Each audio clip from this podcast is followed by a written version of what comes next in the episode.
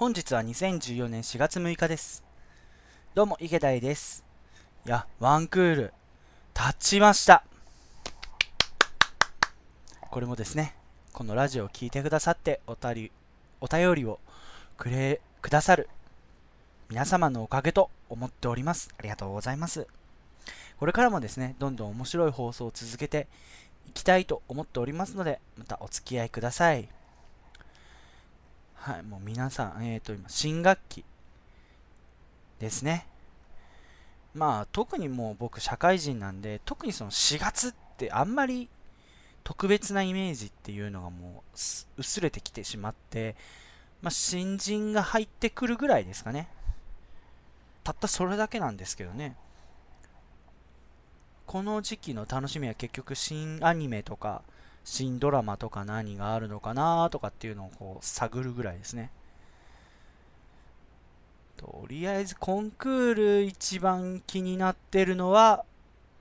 配給。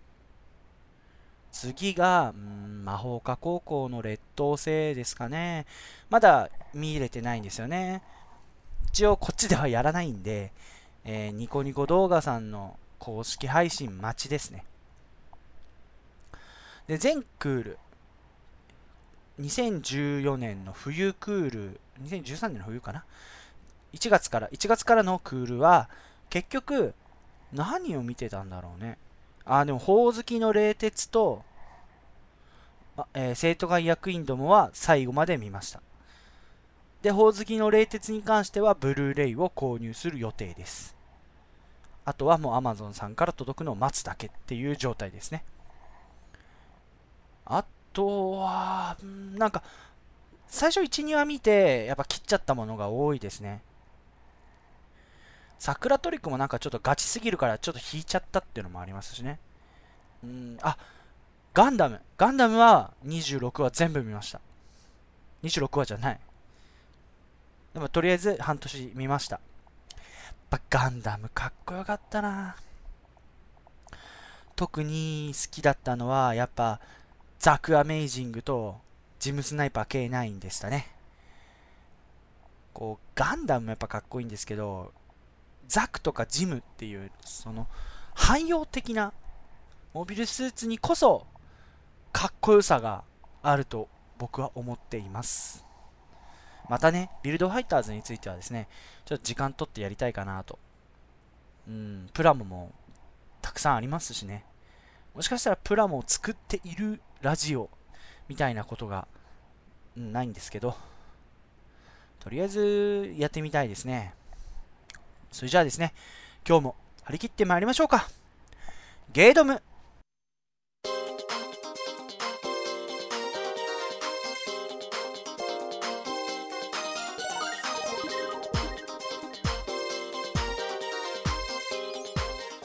ゲードムはゲーム、読書、映画、DVD 鑑賞を中心に僕、池田がいいなって思ったもの、やりたいことを淡々と語るウェブラジオです。いやー、とりあえずまず今回はお便りから始めます。ちょっともしかしたら長くなっちゃうんで本編が。ささっとちょっとメールの方を紹介させていただきます。まず最初に Twitter からいただきました。中ちゃんマンさん、ありがとうございます。ドムッス第11回拝聴検定合格おめでとうございます950点はすごい頭いいんですね。あとダークソウル2ゲーム実況してほしいです。狂い狂った実況で。P4 満載で。ドムシだありがとうございます。いや赤ちゃまさん。勘違いです。頭良くないです。これは取った検定がめちゃくちゃ簡単だからです。多分今日高校生でも持ってるような検定だからです。あと、まあ、普段業務で使ってるツールだったからっていうのもありますね。あとダ、ダークソウル2の実況ですか。やりたいなぁと。いややってみますかね。と。まあ、でも、やるとしたらダークソウル2の実況はもうやります。とりあえず、ダークソウル2、だから実況するにあたって、実は PS3 の実況をする環境が若干足りてないんですよ。まず PS3 がないんです。いや、おかしいとは思いますけど、そういうことじゃなくて、今僕が使ってる PS3 って、あの、トルネハードディスクレコーダーを連動してましてでその実況するためのパソコンのある位置に持ってくるってのが動かすってのがちょっと辛いっていうのがあります。うーんあのいいんですけどなんかいちいち抜いてそのつくかどうか見てっていうのが若干めめんどくさい。めんどくさいんでもしかしたらそれじゃなくてもできる方法をもちろん模索しますよ。あのパソコン近くに持ってくとか。でも、まあ、一番手っ取り早いのは実況用の PS3 を買うのが一番なのかなって、まあ、そんなお金ないんですけどね。それとあの僕の実況する環境っていうのがビデオキャプチャー。あの PS3 をパソコンで取り込むためのビデオキャプチャーっていうものがあるんですけどそれが実は3色ケーブル。よく昔ありましたね。赤白黄色の3色ケーブルのものしかなかなかったというかそれを買ったんですけどあのやっぱ PS3 だと HDMI でやっぱやりたいじゃないですか。で僕のパソコン HDMI の端子出力端子しかないんですよ。入力がないんであの HDMI 用のビデオキャプチャーの購入っていうのもやっぱ考えてますただもちろん PS3 は3色対応してるんで、そちらの方で、あの、なんていうんですかね、エンコーダーの方の画質を上げて、それで問題なければそちらの方でやってみようかなと思います。一応ですね、僕、ダークソウル、そこまで上手くないんですよ。だからですね、あの、下手くそなりの実況プレイみたいなそういったものをやってみたいなと思ってます。またね、これはもう2014年中、んまあ、秋までにはやりたいですね。中島さんありがとうございます。じゃあ次に、増田はじめさん、ありがとうございます。第11回ダークソウル2聞かせていただきました。ゲードンパスタが気になります。いよいよゲーム実況と料理コーナーですね。次回も楽しみにしています。ありがとうございます。まずは、ゲードムパスタが気になる。単純にですね、あの、以前作った豚の生姜焼きパスタ、とあるニコニコ動画さんの動画、こう声優さんが作るパスタがすっごいうまそうだったんで、見よう見まで作ったんですよ。で、今回もそれ作ろうかなと思ったんですけど、肝心の生姜がなくて、で、生姜焼きのタレもなくて、で、なんである、あの、醤油とみりんとお酒で作ったっていうのが、まあ、ゲードンパスタですね。でですね、今回も、あの、今週というか今日ですね、今日の晩ご飯も偶然パスタなんですよ。いや、これ全然狙ったわけじゃないんですけど、パスタなんですよ。でですね、今回はですね、ちょっと実験的なことをやろうかなと思ってまして、ガリガリ君のナポリタン味をパスタにしようと。というのも、あの、他の方がやってるじゃないですか。もうネットで見ると、作ってみたっていう。で、それを見て、この祭りにやっぱ参加しなきゃもったいないじゃないか。ということで、もうやります。もう、ナポリタン買ってあります。2つ。で、パスタももう一応用意してあります。あとはやるだけです。これもですね、ちょっと美味しいかどうか Twitter で、あのー、書いてみますので、そちらの方もお楽しみください。まあ、増田さんもゲーム実況と。やっぱ、何なんですかね。今回内容というよりも、その、以前ゲストで出させていただいた浅ヌパさんで言ってたゲーム実況の方にみんなアンテナが行きまくってるっていうのは面白いですね。やりますよ。先ほど言った通り、ダークソウル2で。でも、その PS4 の、あの、エスケーププランもやりたいんですよね。同時進行？無理じゃないかな。あと、料理コーナー。いや、料理コーナーですね。まあ、それも面白そうですね。でも、もっと僕より上手い方が。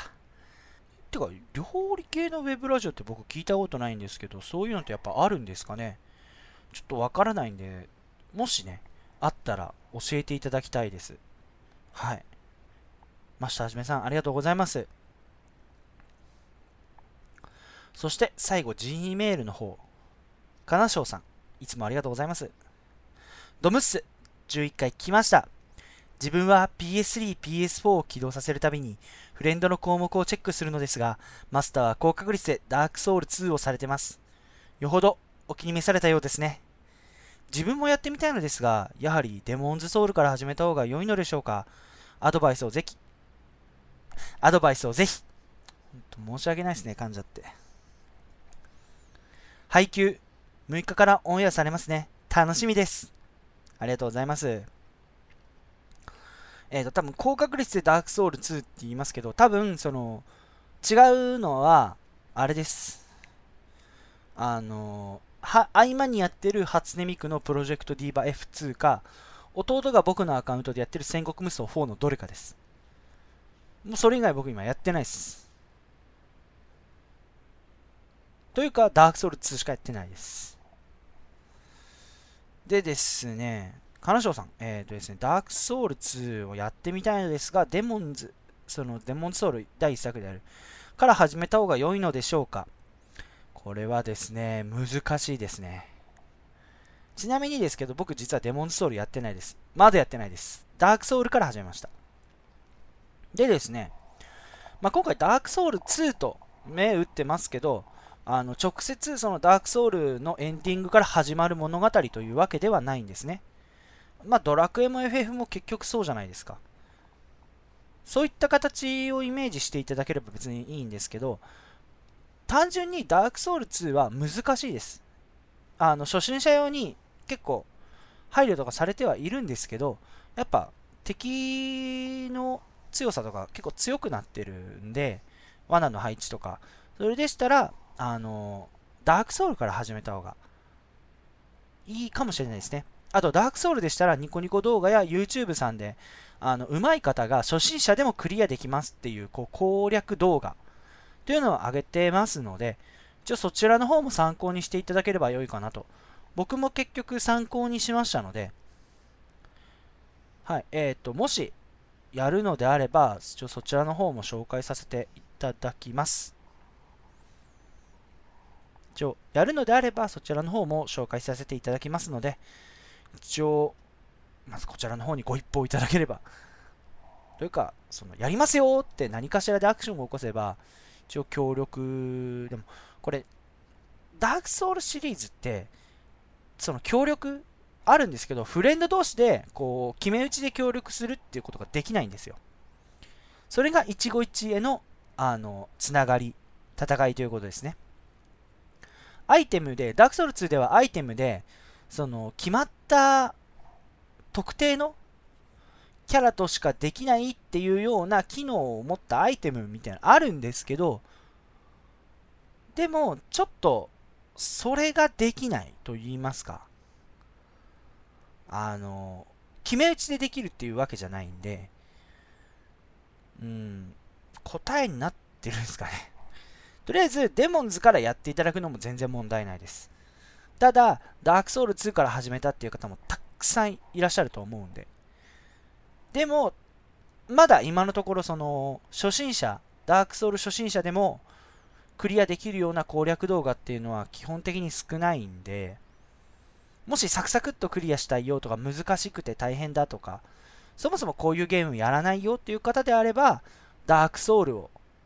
あの、選んでいただいて、デモンズソウル、ダークソウルを選んでいただいて、あの初心者でもクリアできるっていう攻略動画を参考にしていただければいいかなと思います。はい。ありがとうございます。でですね、そのダークソウル2なんですけど、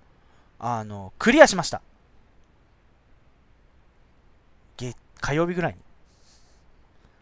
でですね、えー、プレイ時間は、その、クリアした時に80時間程度。で、えー、とレベルは120。基本的に育て方としては、パラメーターのほぼ全てをあの筋力に当てた、いわゆる脳筋。結局魔法を捨てて筋肉と再開して、そのまま筋肉を突き進めました。で現在はですね、あの2周目に向けてあの準備している途中ですね。2週目からはちょっと脳筋を封印して、筋肉封印して、一応別の方法でいこうかなと思って今やってますね。というのもですね、2週目から敵が強くなるんです、このシリーズ。もちろん獲得総量も増えるんですけど、2週目、3週目とどんどん周回をしていくことに敵の強さがどんどん上がっていくというのがこのゲームの特徴なんです。だから1週目がチュートリアル、2週目からが本番と言われているとかいないとか。なんでね、それも2週目もやるんですけど、それと同時に、一応、今度はね、実況するにあたってのロケハンみたいな形で、ロケハンキャラを作ってですね、ちょっとずつやっていこうかなと思ってます。今はですね、レベル140ぐらいですかね。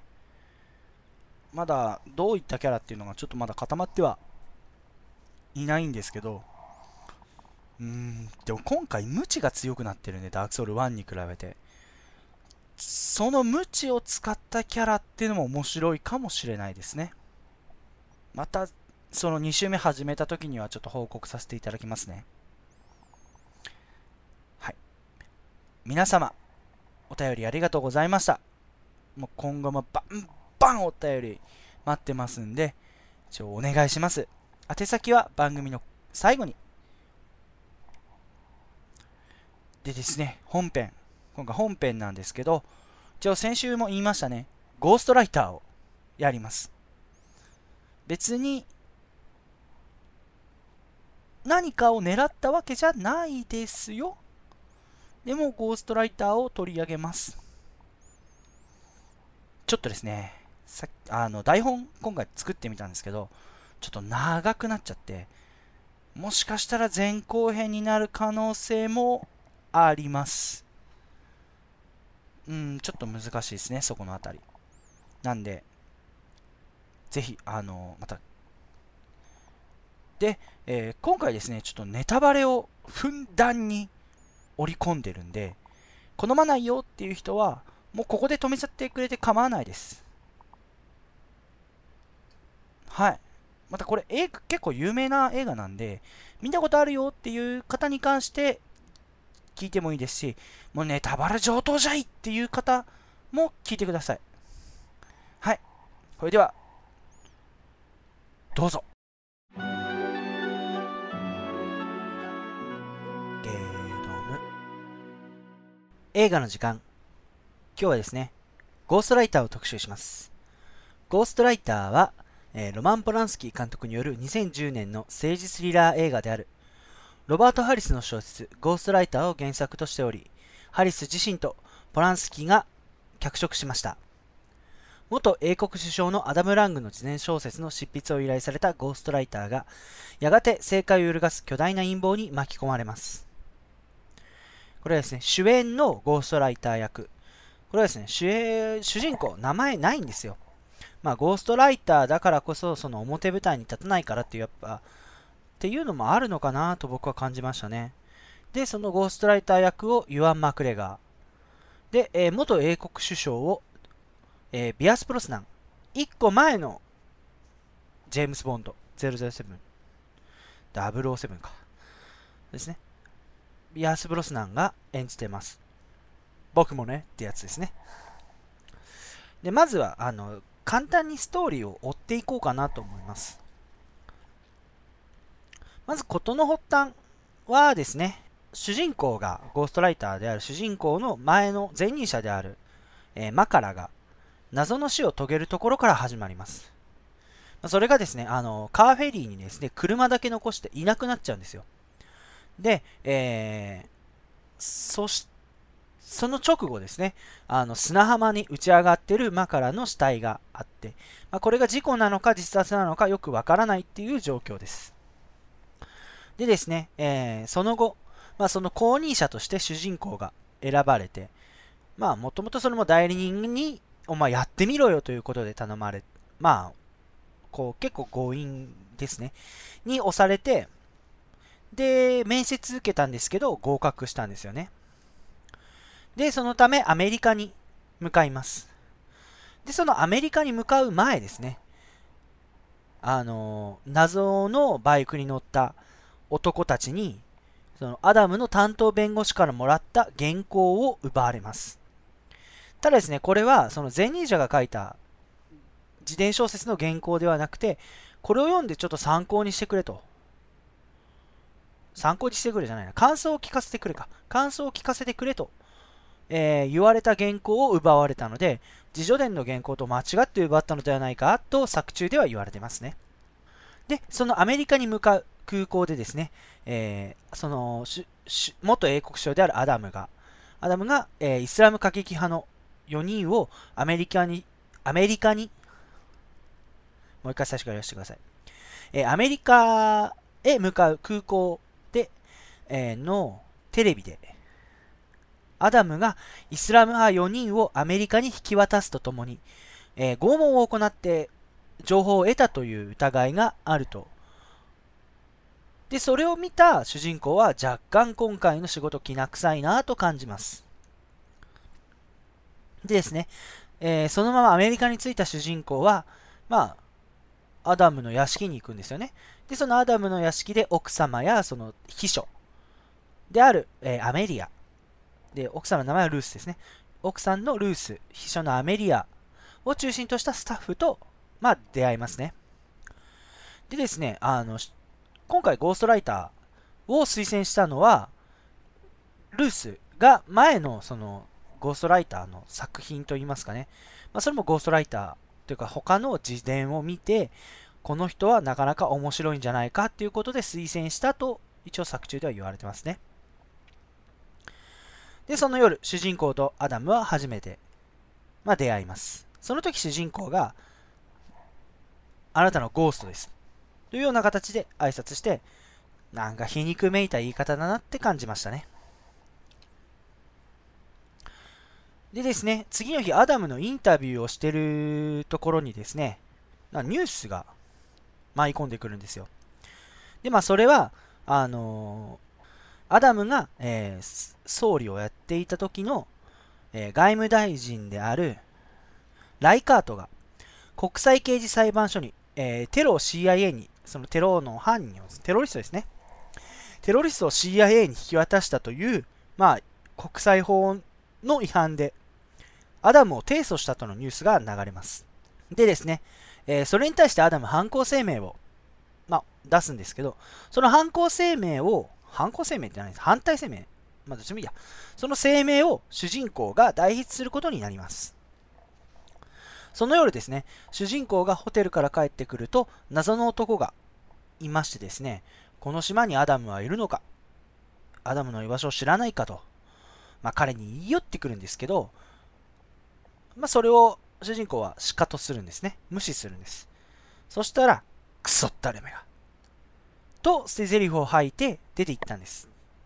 で、そしたらですね、その夜ですね、夜ってもうその時も夜なんですけど、そして自分の部屋に帰るんですけど、そしたらなんと彼のホテルの部屋のドアが開いていまして、ただ、なんか盗まれたりとか荒らされてるという形跡はありませんでした。えー、ホテルイン、ホテルのえー、と、その、とベルボーイじゃないんですけど、ホテルの方に聞いても、まあ、主人公しかいないよと、宿泊客は。で、結局わからないまま、次の日に向かいますね。で、次の日の朝、えー、アメリアから、その秘書であるアメリアから電話で起こされて、外を見るといろんなマスメディアの方がいるんですね。まあ、なんでかと言いますと、で、先、あのー、その前の日にニュースでやっていた、えー、国際刑事裁判所への提訴について、イギリス政府が全面協力するという声明が発表されたんですね。で、それについて、え、アダムはアメリカのお偉いさん、政治家たちに力を借りるためにワシントンに飛ぶんです。その際、え、奥様であるルースはイギリスに戻って国民たちにちゃんと説明するべきだと言ったんですけど、やっぱ聞き入れてくれないということで、ちょっとやっぱその不信感を抱くんですね。で、その日にですね、主人公はですね、え、ホテルのはもう危ないんで、もう屋敷でやってくれと言われたんで、ただその部屋が前任者であるマカラの部屋に通されたところで、やっぱ気持ち悪いじゃないですか。前任者の部屋っていうか、その死んだ方の部屋でやるのは気持ち悪いんで、遺品といいますかね、その所持品の整理をしていたら、謎の資料が出てくるんです。で、それがですね、えー、マカラの学生時代の写真と入党した時の資料、その政治の政党に入った時の資料。でですね、そこで、えっ、ー、と、一つ矛盾があったんですよ。アダムはその前の時のインタビューにですね、えー、若い頃政治に関心を持っていなかったのだが、ケンブリッジ大学を卒業した23歳の時に、えー、部屋で寝ていたところをルースに起こされたんですで。彼女は雨に濡れていたので、部屋の中に招き入れたところ、ものすごい政治の話を語り出した。で、その時にアダムはルースと政治を好きになったと、まあ、インタビューで言ってたんですよ。で、その際に1977年に入党したと自分の口で言ってるんですね。ただ、その資料には1975年に入党したという資料になっていて、そこで主人公は少し疑問を感じ始めます。また、えー、入っていた学生時代の写真の裏側にですね、電話番号が書いてあったんですよ。で、主人公はその電話番号に電話をかけたところ、なんと外元外務大臣であるライカートにつながりました。そうなんです。前任者であるマカラと、その、アダムが提訴、アダムを提訴したライカート。この2人が実はつながってたんですね。で、そのことに本当に疑問を感じ始めた主人公は、なぜマカラが死んだのか、本当にこれは事故なのか、自殺なのか、ということを調べるために、いろいろ動き出します。でですね、まず、マカラの、えー、っと、その死体が発見された場所に行こうと思って、まあ、マカラの家のお手伝いさんに島の地図を、あと自転車を借りて行ったんですね。で、その際に、えっ、ー、と、庭の掃除をしていた使用人に、もう雨降ってくるから車で行けよと言ったんですけど、その貸した車、借り、貸した車でいいのかな？貸した車が、前任者であるマカラが死ぬ時に乗っていたそのフェリーに残されてた車ということで、ちょっとやっぱ不安だったんですかね。自転車で行くと。で、まあ、案の定雨が降ってきまして、で、雨宿りをするんですけど、その雨宿りをしたところのおじいさんに、あの事件はおかしいと。ね、フェリーから落ちたのに、潮流から考えると、たどり着かない場所に死体があったと。また事故のあった日にです。日に、その打ち上がった海岸で懐中電灯の明かり、その懐中電灯を持った謎の人物を見たという女性が、えー、いた、いたが、階段から落ちて昏睡状態になったと。で、それを聞いて、どんどんどんどん主人公の中で不審なところがどんどん募っていって、それを確かめるために、やっぱ犯行現場じゃないんです犯行現場じゃないな。その死体が発見された場所に行くと、アダムの奥さんであるルースが先回りして迎えに来てたんですね。でですね、主人公は帰って原稿、前任者が書いた原稿を確認するんです。そしたら、なんと彼女はオックスフォード大学に、であのアメリカの方に留学をしていたということが発覚しました。でその夜、ルース、あのそのルースとも主人公しか、とあとお手伝いさんしか残ってなくて、で、その時にですね、アダムと副大統領が会食しているという報道が流れて、それからちょっと若干、やっぱおそのルースの機嫌が悪くなるんですね。で、そしたらですね、まあその主人公はルースに今回のそのママカラのおかしいところ、マカラが嘘をついているというところ、マカラが嘘をついてるじゃないな。えー、マカラがの死の矛盾のとこ、不審点。それについて話しかけるんですけど、それを聞いたところ、ルースがですね、もう、あの、気が錯乱しちゃいまして、もう、外土砂降りなんですけど、その、外へ出ていくですね。で、え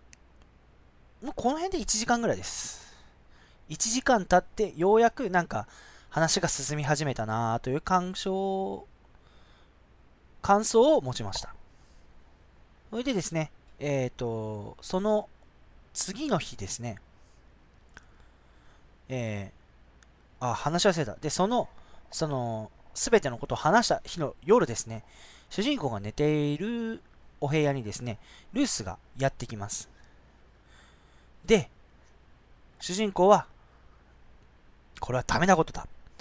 みたいなことを言うんですけど、結局、彼女から、え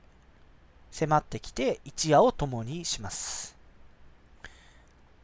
だからクライアントの家に泊まりたくなかったんだって言っていることから、まあ、ちょっと、ね、やっちゃったんじゃないかなと思いますね。で、次の日、そういうことがあったんで、もう、もう嫌だと。もうホテルに戻ると。ホテルに戻って仕事をすると。車を借りるとですね、なんといきなりカーナビが、あの、目的地を、こう指し示すんですね。で、どんなにホテルに戻ろうとしても、その道は違います。その道は違いますと。で、そのだんだんだんだん主人公が苛立ってきて、だからじゃあもう行ってやるっつって、そのカーナビの指示通りに行ったら、とある大学教授の家にたどり着きます。で、えー、その家がです。その家が、あのー、まあ、前任者マカラの自叙伝にも書いてあり、なおかつ学生時代、アダムと一緒に写真が、えー、アダムと写真に写っていたポール・エメットという大学教授の家だったんですね。無理やり彼と話して、アダムとマカラの関係を問いただすんですよ。で、この時点でもうすでに、あの主人公は若干、そのエメットのことを疑い始めてるんですね。なぜかというと、そのマカラ、前任者のマカラは、そのエメット教授の家に行った帰りに亡くなってるからなんです。で、そのことも全て話して、まあ、追い出されるんですけど、その、家、あの、エメットの家から出てきた時に、謎の車が主人公の後を追いかけてきます。なんとか逃げ切その追ってからなんとか逃げ切った主人公は、意を決してライカートと連絡をします。で、その後、インターネットで Google 先生で調べたんですね。ポール・エメットのことについて。そしたら、噂で、エメットは CIA であるという記事を見っけて、なその後、ライカートと、あの、実際会うんですよ。極秘裏に。でそしたら、ライカートと話をしたこと、それからエメットが CIA だったという記事、それを見て、なぜアダムが首相となることができて、アメリカに有利となるような、えー、政治的なところを、行動をしたのか。その根幹を知ることとなります。で、えー、その後ですね、その、ライカートと話をしているときに、アダムから一本の電話が主人公のところに行きます。今ちょうど帰るところで自家用ジェットで行くから近くの空港まで迎えに行くから来いと。で、そこで断るとおかしいから、ライカートはついていけ、その指示に従えということで、主人公は一緒に帰ることとなります。でですね、えー、そのプライベートで で、そのプライベートジェットが、えー、っと、ハリントン社のジェットって書いてあるんですけど、正確に言うとヘザートン社というジェットで、実はこれが、あの、アメリカの、まあ、兵器とかも作ってる会社なんですね。で、そのヘザートン社とエメットがつながっているんですよ。だから、その、アダム、えー、エメット、ヘザートン社、ライ・ハリントン社。この3つがつながって初めておかしいんじゃねえかこれはちょっと政治的にやばいんじゃないかということで、もうあの主人公がですね、アダムに直接そのことを突きつけるんですよ。ただ、まあ飛行機の中で、なおかつもう、アメリカのとある島、孤島なんで、そんなに遠くないんですよ。だからこそ、話の続きは屋敷でしようと言って飛行機を降りたところ、なんとアダムが射殺されます。でですね、その射殺した相手が、あのホテルで主人公が会った謎の男。で、息子があの戦争時代アダムに殺されたんだという形で、一応デモにも参加してたんですね。でですね、それから、やっぱその殺されたことについて重要参考人、やっぱ近くに行ったこともあるんで、一応重要参、アメリカに重要参考人として、一応監禁ではないんですけど、アメリカから出るなという形で、一応言われたんだけど、代理人の粋な計らいじゃないですけど、代理人が交渉して、イギリスに帰れることになります。で、えー、そこから時間が飛んでですね、主人公であるゴーストライターがアダムの自伝を書き上げます。で、それの出版記念パーティーにアメリアが、あのー、一緒に付き添いとして出てくれということで、主人公を呼ぶんですね。そこで、えっ、ー、と、その前任者が、マカラが書いた原稿をアメリカ政府が狙っていたという真実を知ります。というかアメリアが言うんですけどね。そして、そのパーティーで、ルースとエメットが親しく会話をしている現場を目撃します。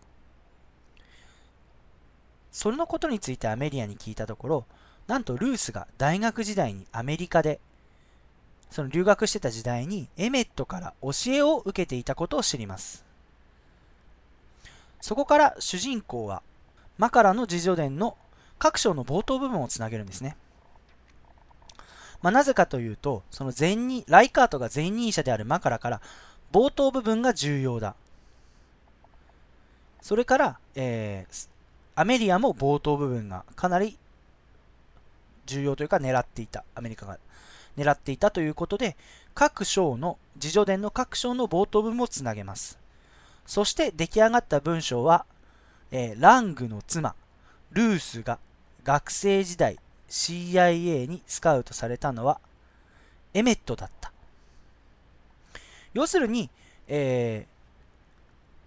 ー、まあ簡単に言えばアダムは単純にエメットとルースによって操られてたようなもんなんですよね。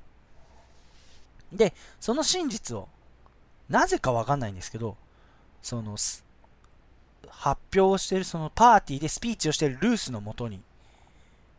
その真実を伝えるんですよ。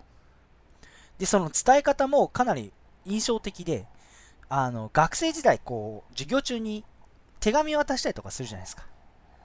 その手紙を渡すように、前のお客さんに、その聞いてる出席者に渡して渡してっていう形で、最後ルースに渡って、で、えー、ゴーストライターは、その真実を伝えたことを確認して、外へ出ます。で、その後、スクリーン、その画面から彼の姿が消えた後、ものすごいスピードで1台の車が走って、ま、画面外で事故が起きます。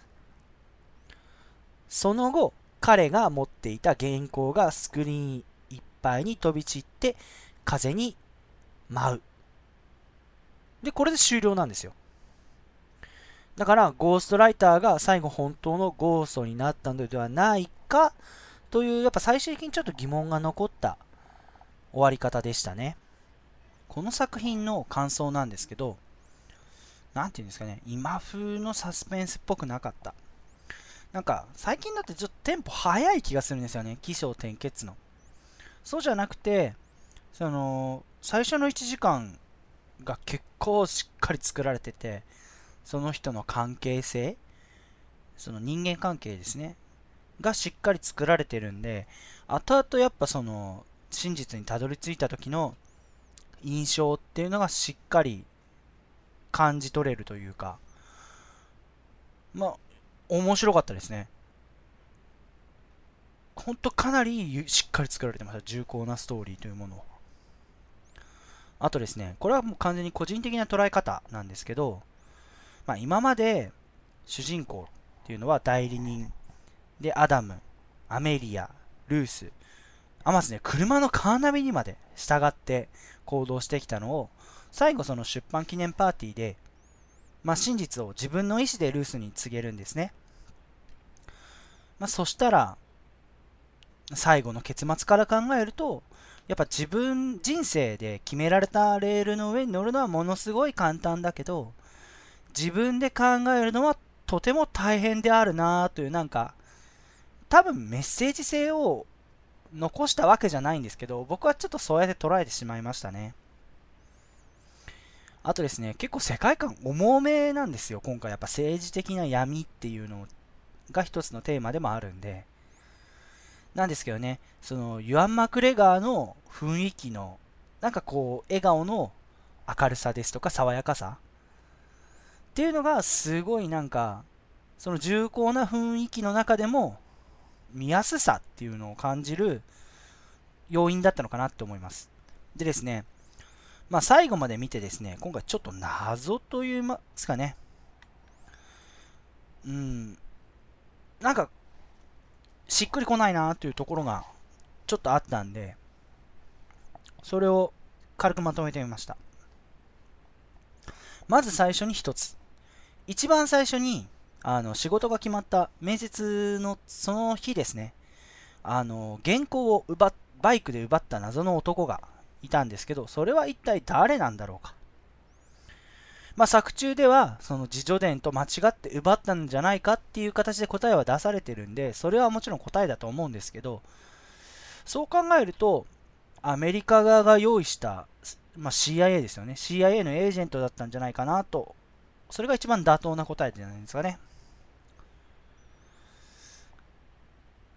あと、まあ、なぜ車のカーナビにあのポール・エメットのまでのルートが残っていたのか。まあね、これは話的な意味じゃなくて、あの、こうでもしないとポール・エメットが出てこれなかったからじゃないですかね。ごつ若干ご都合主義的なところは否めないんですけど、こうでもしないと、ポール・エメットが話に関わってこれないっていうのが、っていうのは思いましたね。そして最後。なぜ、主人公であるゴーストライターは、今回の真実を直接ルースに教えたのか。何なんですかね。正直言ってバカなんじゃないかなって。結局、だって CIA ってアメリカのね、スパイじゃないですか。簡単に言えば諜報員。それなのに、教えちゃったら命狙われますよ。もうそんなこと多分分かってると思うんですよ。なぜ教えたのか。まあでもこれも若干そのカーナビと一緒で、こうでもしないと話の落としどころが見当たらないからなんじゃないんですかね。あと、やっぱ、ゴーストにも意地はあるみたいな、なんか謎のプライドじゃないんですかね。これとあと、なんですぐ姿を消した主人公が車にぶつかったのか。あぶつかったかどうかはわかんないけど、まあ、もしそれが、ルースが用意したのであれば、おかしい点が一つだけあるんですよ。それは、主人公であるゴーストライターが、その出版記念パーティーに呼ばれてないんですよ。呼ばれてないのに、こう、真実の知った主人公を殺すことができるというか、殺してないんですけど、そういったことができる、もししたのであれば、用意よ、その、なんていうんですかね、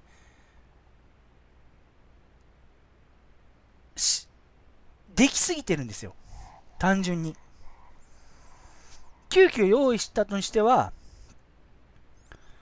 んちょっともともと出席する予定のなかった主人公を始末するっていうのはちょっと考えにくいんでね。うん、ここもちょっとやっぱ謎として残りましたね。まあ、とはいえ、これ実は僕も2回見たんですよ。1回見終わって、最後、バッて戻って、またもう一回最初から見たんですよ。うん、結構そういう映画って珍しいですね。一回見て、ふう、ああ、面白かったなーって、こう余韻に浸るタイプの人間なんですけど、この映画に関しては、一気に連続2回で見ました。何ですかね。なシャッターアイランドぶりぐらいだと思います。あの、レオナルド・ディカプリオの。あれも真実を知って、もう一回最初から見て、なんかニヤニヤしてました。あれもあれでやってみたいですね。でもあれは謎をちゃんと隠さないと面白くないっていうのもあるんで、まあ、シャッターアイランドやってほしいっていう方はお便りください。ですね。やっぱ最初は僕、あの、秘書のアメリアが怪しいと思ってましたね。やっぱアダムに一番近い位置、奥様とは別に近い位置で、アメリアってまあ、名前からして女性なんですけど、奥様、そのルースの言い方からして、愛人関係だったんじゃないのかなと思ったんですけど、そういった描写は全くなかったんで、多分そういう関係ではないと思うんですよ。だからルースの思い込み。ま、もしくは、ルースがそのゴーストライターを味方に引き入れるための演技だったのかもしれないですね。あと、やっぱ結末はものすごいなんか納得しました。うん。まあ、そうだよね。っていう感じになりましたね。いや、多分これ、喋ってっても、意外と面白いんですよ。こういうのってやっぱオチというか結末を知っちゃうとん？って思うのかなと思うんですけど結構その事件の解決までの流れっていうのがすごいしっかり作られてるんでそれを見るっていう見方でも十分面白い作品です。なのでねぜひ見てみてください。はい。以上ゴーストライターでしたゲームエンディングです。で、実はですね、このエンディングじゃないんです。エンディングなんですけど、その、本編、実はこれ2回撮ってるんですよ。まあ、1回目は、その、台本を作ったんですけど、その台本通りに言ってみたんですよ。そしたらですね、若干1時間超えるぐらいの、で、あらすじだけでもなんか40分ぐらい使っちゃってたんで、今の倍ぐらいですね。使ってるんで、ちょっとね、やばいんじゃないかなと思いまして、撮り直したんですよ。うん、なんでね、ちょっとね、なんか、話を追いかけながら、だその台本作ったらもう2回目を見てるときに、こう、打ちながら、台本を作りながら、とかまあメモですよね、もうバーって書きながら、あの台本それ見ながら作ったんで、なんて言うんですかね、結構説明口調なんですよね。まあ、もちろん今のも説明口調だったんですけど、かなり説明口調でしたね。いややっぱ映画とかの台本っていうかその説明、レビューって結構難しいなと改めて感じましたね。じゃあ、ちょっと今回はこれで締めますかね。あ、忘れてました。この番組では皆さんからのお便り、番組の感想、誹謗中傷、嵐コメントを募集しております。まあ、注意、注意点ですね。は、えー、今回紹介した内容を単純につまんねえとかいうのはやめていただきたいです。まあ、この番組は別になんでネタバレすんだよとかいうのは全然問題ないんですけどね。はい。えー、またですね、えー、おすすめとかいただけたら嬉しいです。すべてのお便りはメールアドレスガノモ617アットマーク gmail.com ganomo617 アットマーク gmail.com ツイッターアカウントは僕個人のアカウント池田2887 IKE アンダーバー DAI2887 に直接リプライ。またはハッシュタグゲードムひらがなでゲードムまでお願いします。はい。次回予告。次回はですね2本撮りです。まあ、その4月の20日、この次の次の週、再来週の、えー、収録というか、その配信なんですけど、試験があるんで、ちょっとできないんですよね。土曜日もやっぱ最後の追い込みしてみたいですし、うん、なんでその前の週である13にですね2本撮りして、えー、まあ順次配信していこうかなと思います内容はですねまず1本はワンクール超えたということでまあ今まで紹介してきたものをざっとリストにしてみてなおかつその紹介してから世間でそれに関係して何が起こったかっていうことを紹介します。で、えー、その次の週4月20日の週ですね。はですね満を持して満を持してです。もう語ります。仮面ライダークーガ。もうもう語りたい。なぜかというと、全話見終わったから。なんでね、まあその、平成仮面ライダー知らないよっていう方への、こう、道しるべになれたらいいなと、思います。はい。これではですね、まあ今日ちょっと寒いんですけど、もうこの気温、季節の変わり目ですね。